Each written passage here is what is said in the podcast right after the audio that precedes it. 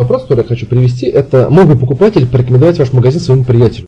Сделайте что-то такое запоминающееся, что-то такое, что ваши конкуренты, и не только ваши конкуренты, в других тоже сферах, то, что не делают просто, да, и вы так выделитесь.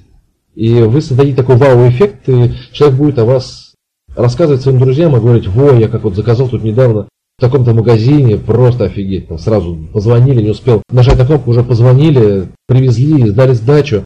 Такие прямо чисто опрятные. Еще один тоже пример, я заказывал подарок жене на день рождения, сертификат подарочный.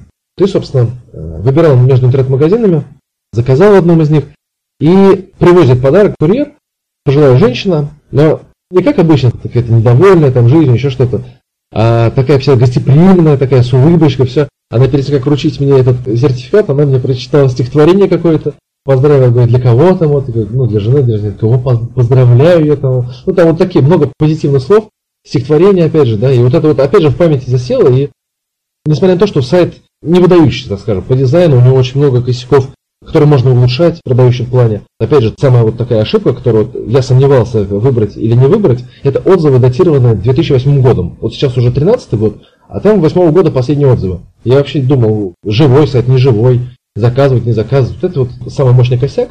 Но вот курьер, вот я сказал, и вот я очень рад. И если тебе что-то заказывать, то вот этот интернет-магазин это первое, что у меня возникнет в голове.